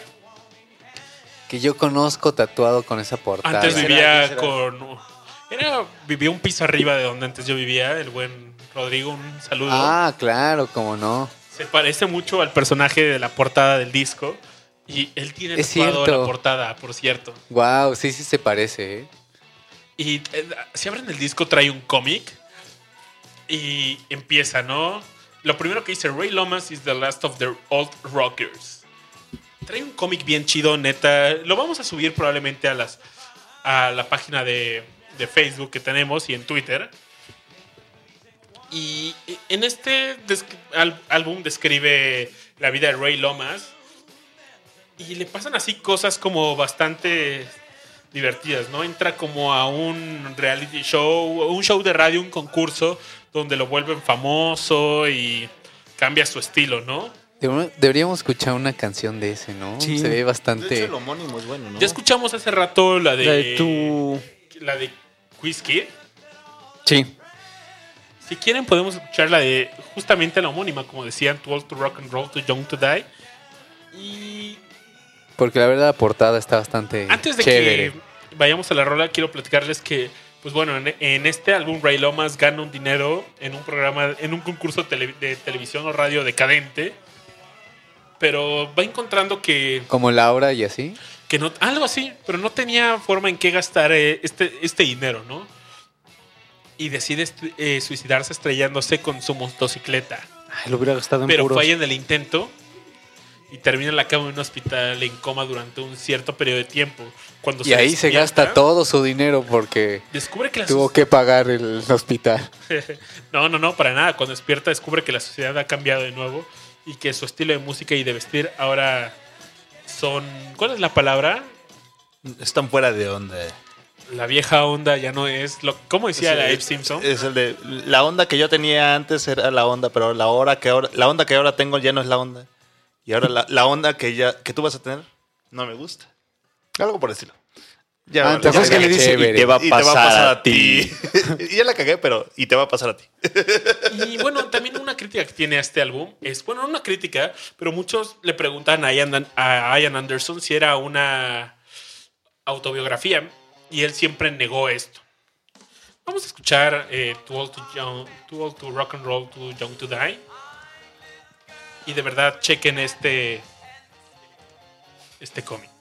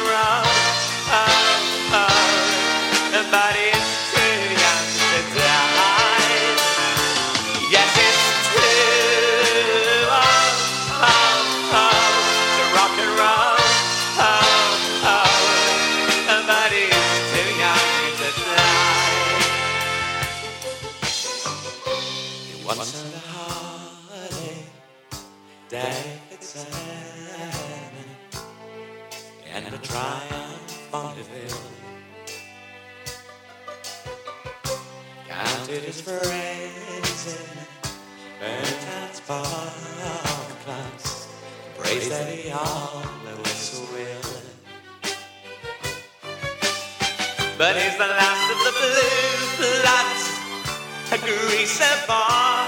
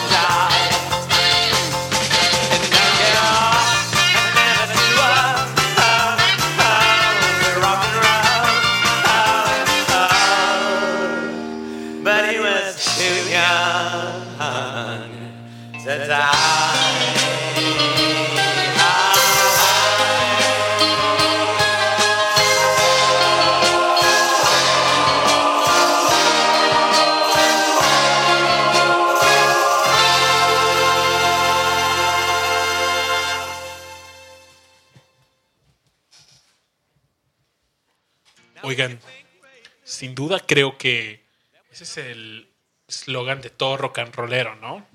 Oh, yeah. Too old to rock and oh, roll, too young to die. Si alguien es rock and rollero, en algún momento de su vida va a adoptar esa frase, ¿no? Más bien al revés, ¿no? yo siempre, yo siempre soy muy joven para rock and rollear, chavo. y que viva el rock and roll. Oigan, y vamos a platicar un poquito sobre los siguientes. Vamos a platicar solamente tres álbumes más. Ajá. Porque creemos que son. Los últimos buenos discos. Los ultimitos del ultimito. Buen, bueno, bonito y barato. El siguiente álbum fue Songs from the Good. Este álbum fue publicado en 1977. Es el primero de una trilogía formada por este disco en conjunto con álbumes de Heavy Horses y Stormwatch, que este último tengo una buena anécdota. Y el grupo cambia de nuevo de género y dice, ah, ¿saben qué? Ahora vamos a ser folk. Es como retomar sus raíces de el uso de la flauta, la guitarra este, flamencosa. Es decir, retomaron algo que, que los había hecho característicos en principios de los 70, ¿no? Y el sonido que nos gustó, Ajá. Justamente después, desde, Thick as a Brick, es el único disco que recibió críticas positivas, Positivas, exacto.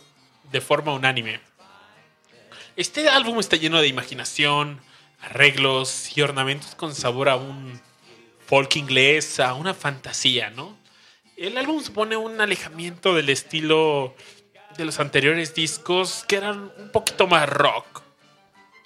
Aunque los álbumes siguientes de esta trilogía, Songs from the Good, siguieron eh, también la influencia del folk, no manifestaron estos elementos tan puramente campestres como fue este álbum. La formación que quedó constituida desde el long play, de este long play, fue, fu- fue formado por Ian Anderson, Barrymore Barlow y Martin Barr, John Nevan y John Glasscook. Ah, y David Palmer, no nos olvidemos de él. Se mantuvo sin cambios durante toda la trilogía. El álbum también publicó un EP en el 76 titulado Ring Out para conmemorar el solsticio del invierno. Y se, se remasterizó hace algunos años. Hace poco, ¿no? Ajá. Bueno, no tampoco, pero en este siglo. 2003 en el- Este milenio. este milenio. El siguiente álbum fue Es Heavy el, Horses, ¿no? el Heavy Horses. Que justamente, a pesar de que también es, bueno, como ya bien decías, que sigue esta línea de folk, ah, y a pesar de que es un muy buen disco, como que siempre se quedó como detrás de eh, el Songs of the Woods.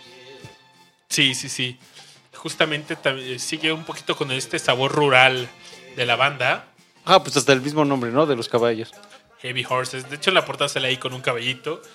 Y esta, este segundo álbum de la trilogía acústica reivindica la vida bucólica de- del campo. Y que además, si lo comparamos, o sea, es 78. En este momento, Inglaterra es Punklandia. Sí, ¿eh? Definitivamente. Todo, todo- Iggy Pop está pegando, pero. Ajá, cabrón. o sea, es justo, digamos, la, la etapa, o bueno, uno de los momentos así como de oro de- del Del punk. punk.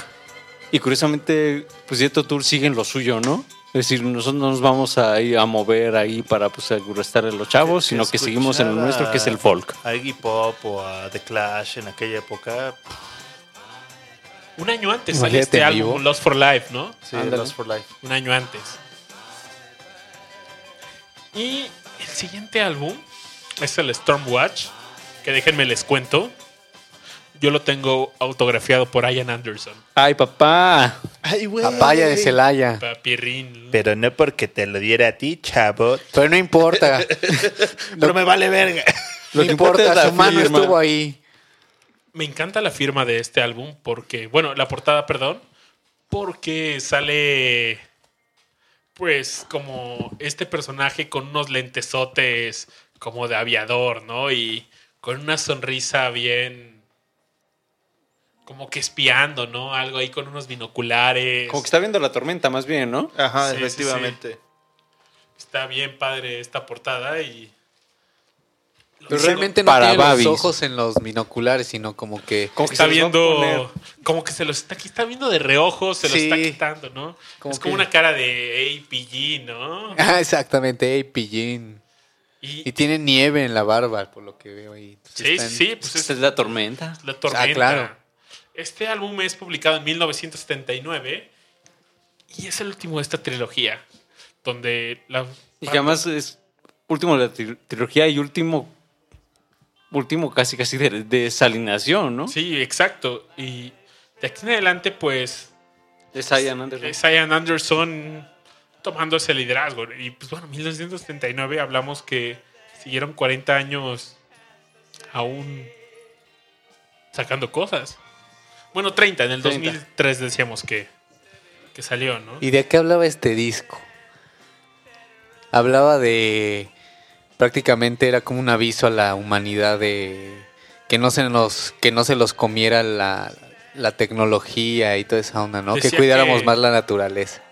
Bonito, los prácticamente, chavos. prácticamente este álbum decía de que el mundo va a valer madres. La temática del disco se centra en el deterioro del medio ambiente y advierte sobre el apocalipsis que podría llegar al ceñirse si el ser humano no causa su desarrollo económico y cuida más la naturaleza. Es el último estado de pesimismo tras el optimismo inicial que se mostraba con temas como Songs from the Good y la visión más negativa de Heavy Horses, como decíamos, álbums con temática rural, ¿no?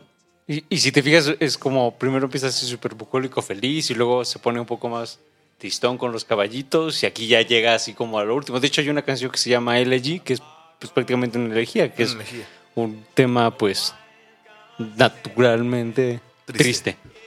Así es. Por su nombre. Como mencionaron después de este álbum, muchos críticos consideran este álbum como el último gran disco de Jethro Tull. Ajá, exacto. Y además, ahí va la anécdota, o sea que a este... ¿Cómo se llama? Mm, se termina con Koch el apellido.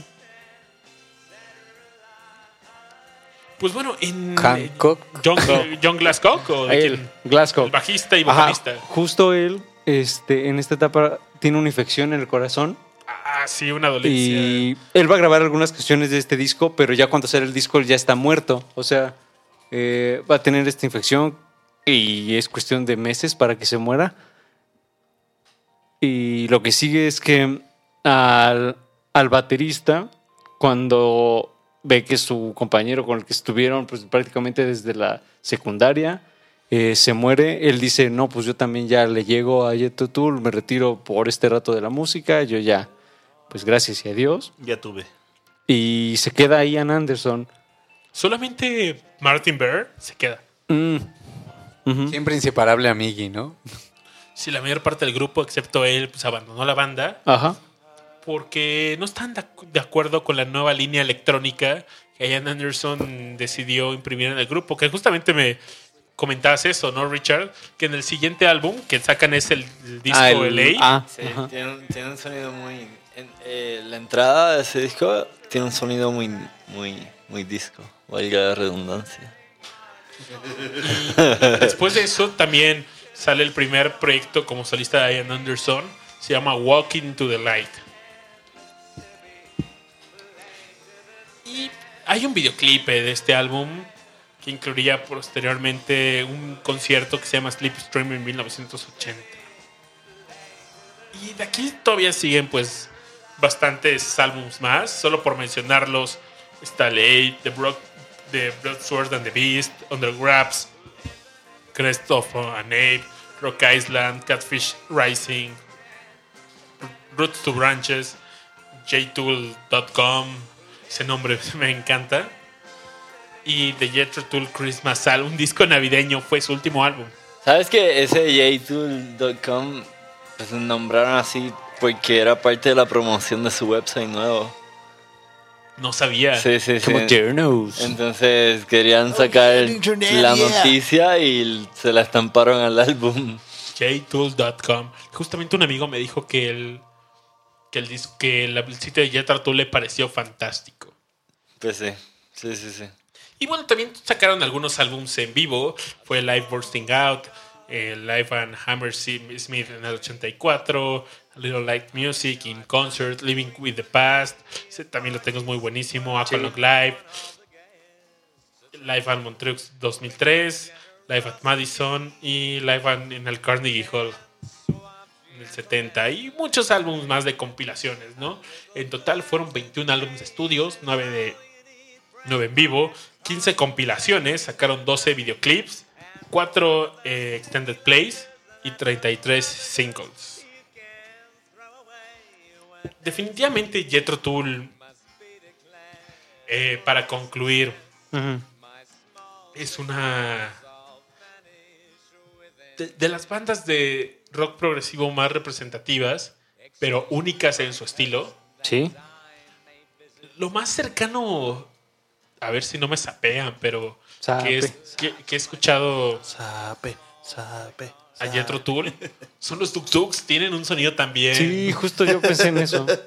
muy flautoso. parecido. Ajá, muy Mexicanos, flautoso, ¿no? Muy tropicalizado, pero cuando escuché, por ejemplo, por primera vez Smog, dije, no mames, esto suena a Jethro Tull, ¿no? Y Efectivamente. sí, deberían de... Escuchen a los Tuk Tuks. De, es una banda de Durango que me parece que también grabó bastante en Tijuana y esta banda representó pues la, toda la psicodelia, el rock chicano mexicano. Mexicano, ajá. Es todo esto que sonó en Avándaro. Sí. Yo me quedaría de Jet Tool justo con algo que tú mencionas, que es este sonido único. Ah, mi anécdota con Jet Tool fue que, bueno, los conocí gracias a Rock Band, digamos en 2006, 2007.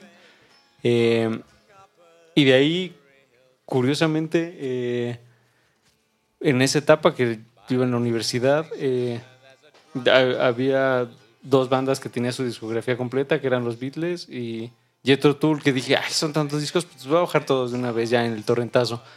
Y pues mucho tiempo lo único que escuchaba era Jethro pues hay tanto que escuchar que nada más le ponía así como random y pues siempre iba a salir algo diferente. Entonces, eh, ese fue como mi gran acercamiento con la banda y verdaderamente esa combinación flauta, guitarra, este pianín, creo que es así fabulosa. Fíjate que concuerdo contigo, pero yo siempre escuchaba lo mismo de Jethro Tull. De Jethro Tull, yo, Bowie. vi- yo viví mucho tiempo escuchando solamente el Aqualung. Ajá. Yo conocí a Jethro Tull por una lista de. de según esto, los 100 mejores solos de guitarra y listaban en los primeros lugares a- en esta rola de Aqualung. En esta misma lista conocí a Neil Young, que me volví extremadamente fan. Pero que si no, ¿verdad? que no tiene que pasar un discomanía sin que se hable de Neil Young. por Oigan, cierto. por cierto, quiero presumirles que ya llegó. Ah, sí. Ya no, llegó. Ya, Ya ya, está llegó. aquí ya llegó. Sergio el bailar. Sergio.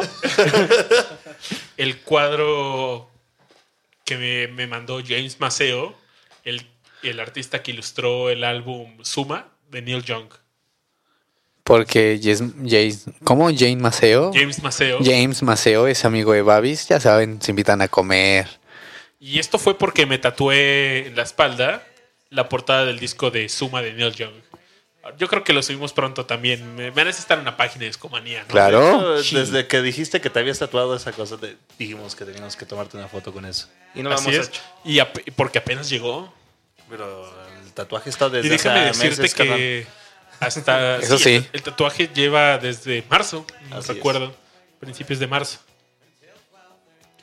Pero, bueno, ¿quieren concluir con algo más de Jethro Tull? ¿Tú con qué te quedas, este, mi querido Pepe? Richard, Pepue, Richard. Joaquín, Rush. Pues la canción que empieza disco. ¿De qué disco decían que era? Ah, De A, Ah. exacto. Ah, Pero queríamos escuchar Aqualung, ¿no? Es- ah, es dijeron que iban a cerrar. sí, porque es como la, es como música ligera de, de, de Soda Stereo, ¿no? Es, es su canción que todo el mundo hace. No, no digas eso. No, Sí, no son totalmente distintas. Sí, son muy locos. No, me refiero al nivel de, de, Sí. po- de popular. Ah, Sí, sí, sí. sí. O sea, si conoces a Soda Stereo, tienes que conocer a música ligera, ¿no? ligera. Si conoces a Jethro Tull, tienes que escuchar Oigan, Aqualung. y de verdad les dejo de tarea, escuchen Smoke de los Duk Duks. Eh, tiene un sonido bien jetrotulero. sí. Trulero. Aure, los... ah, espera. Aure, Sí. ¿quién fue primero? ¿Los Duk Duks o...? O Jethro Tull eran contemporáneos, ¿no? No había forma de que se copiaran del estilo, ¿no? No, pero se me hace que sí tuvieron que haber escuchado esos guitarrazos para que. Dux. Dux hablamos... ¿Cuándo fue Avándaro? 73, ¿no? Ajá. Y pues ya estos Sí, a son del fuerza- a fuerza 67. tuvieron Pero ya tenían este sonido flautero. Sí, pues, o sea, Jethro Tull desde su primer disco ya llegó de flauta. A por más blues rockero que era, ya había Sí, flauta. de burón. bu- ¿Cómo? Baurí. Baurí. ¿Cómo se dice, Aure? Couri. Gracias, Aure. Aure ha hablado. Richard, tú que eres progresivo, ¿qué opinas? Pues yo opino que ya es hora de la rola. y ¿por qué? no, pero de veras, ¿por qué no escuchamos Aqualung? Es gran canción progresiva y pues es el cierre épico a este concept álbum que se llama Discomanía 33. Órale, Este cabrón. programa conceptual de Claro. Discomanía 33. Entonces era Aqualum para despedirse. Así es. Chavos, muchas gracias por escucharnos. Como cada pinche jueves. Joaquín, ¿algo que quieras comentarnos antes de irnos? No, no, bandita, cuídense mucho. La verdad es que fue un gran programa. Yo creo que, que esta bandita a veces, este, este rollo underground que no sabemos de música, ¿no? Es- la verdad fue muy interesante escuchar un poquito más de, de Jet Roll y, y a escucharlo, chavos. No se lo pueden perder estos discos. Gracias, gracias. Y pues bueno, Rush llegó el fin. Llegó el fin, chavo. No se olviden de seguir a Discomanía en Facebook. Estamos como Discomanía Podcast. Por cierto, acabamos de inaugurar nuestro perfil en, en Spotify, ¿no? Spotify. Ya vamos a estar publicando estas listas. Las listas Ah, de reproducción de cada discomanía va a estar en, Ya tenemos. en el perfil de, de discomanía, que es Discomanía FM, Así es. Y va a estar toda esta selección que hicimos de Jetro Tool. para que se. para su beneplácito, pues, ¿no? Esta primera entrega, ¿no? También no se olviden de seguirnos en nuestra cuenta de Twitter que es arroba discomanía-fm. Y en Facebook, discomanía.fm, chavos. Y también a los miembros de este show, ¿no? Que lo hacemos con mucho cariño para todos ustedes. Sonamos desde la Ciudad de México y ya nos dijeron que llegamos hasta Países Bajos. O sea, ya estamos en Netherlands, chavos. Muy bien. Bien. Chicos, recuérdenos sus twitters. Yo soy Tú Babas eres- Bot. Yo soy Rush Pro. Yo no tengo. Yo no tengo Yo soy Sparragus. Y yo soy Aure Carvajal. Joaquín, ¿tienes Twitter? No. No, también el primo dice que se, que se abre de ese medio. Y nosotros hacemos Discomanía. Chavos, muchas gracias por escucharnos como cada jueves. Y nos vemos el siguiente jueves. Oye, Rash Aure, estoy seguro que quieren adelantar un poco qué es lo que viene el siguiente jueves. Sí. Híjole. ¿Cómo, cómo- cómo lo decimos? love, love me do. You love, I love you. Por favor, chavos, el próximo, el próximo jueves va a ser un especial de los Beatles, que ya tenía mucho tiempo cocinándose. Cocinándose y vamos a contar pues con la presencia de, de Dios mismo, o sea, Aure. Sí. Ah, para hacer toda buena anotación. Entonces, espérenlo. Nos vemos el próximo jueves. Oye, ¿y por qué va a ser ese especial? Hay un evento muy especial, ¿no? Híjole, híjole. ¿Qué te puedo decir? No, yo creo que se los dejo de tarea. Para que, para que realmente le investiguen, para que tengan como el hype. Hay un evento muy importante que ocurre el siguiente jueves. Efectivamente. ocurre el siguiente viernes. el viernes. viernes. Nosotros perdón, estamos a un día. Pero bueno, es que no podemos, chavos. ¿Por qué nos vamos a adelantar? ¿Cómo no? Porque la noche Por- quedó atrás. Porque YOLO. Muchas gracias. Esto fue Discomanía número que Rash. 33, chavos. 33 Como y- Jesús, chavos. Jesús murió por sus pecados. Arrepiéntase, pecadores. Murió por discomanía. Murió por discomanía. Pero resucitó la siguiente semana. Y para- resultó el siguiente jueves para platicar de los Beatles, que son más grandes que Dios. Venga, nos, ve- nos vemos en la próxima, chavos. Hasta pronto. Los dejamos con esta última rola. Bye. Bye.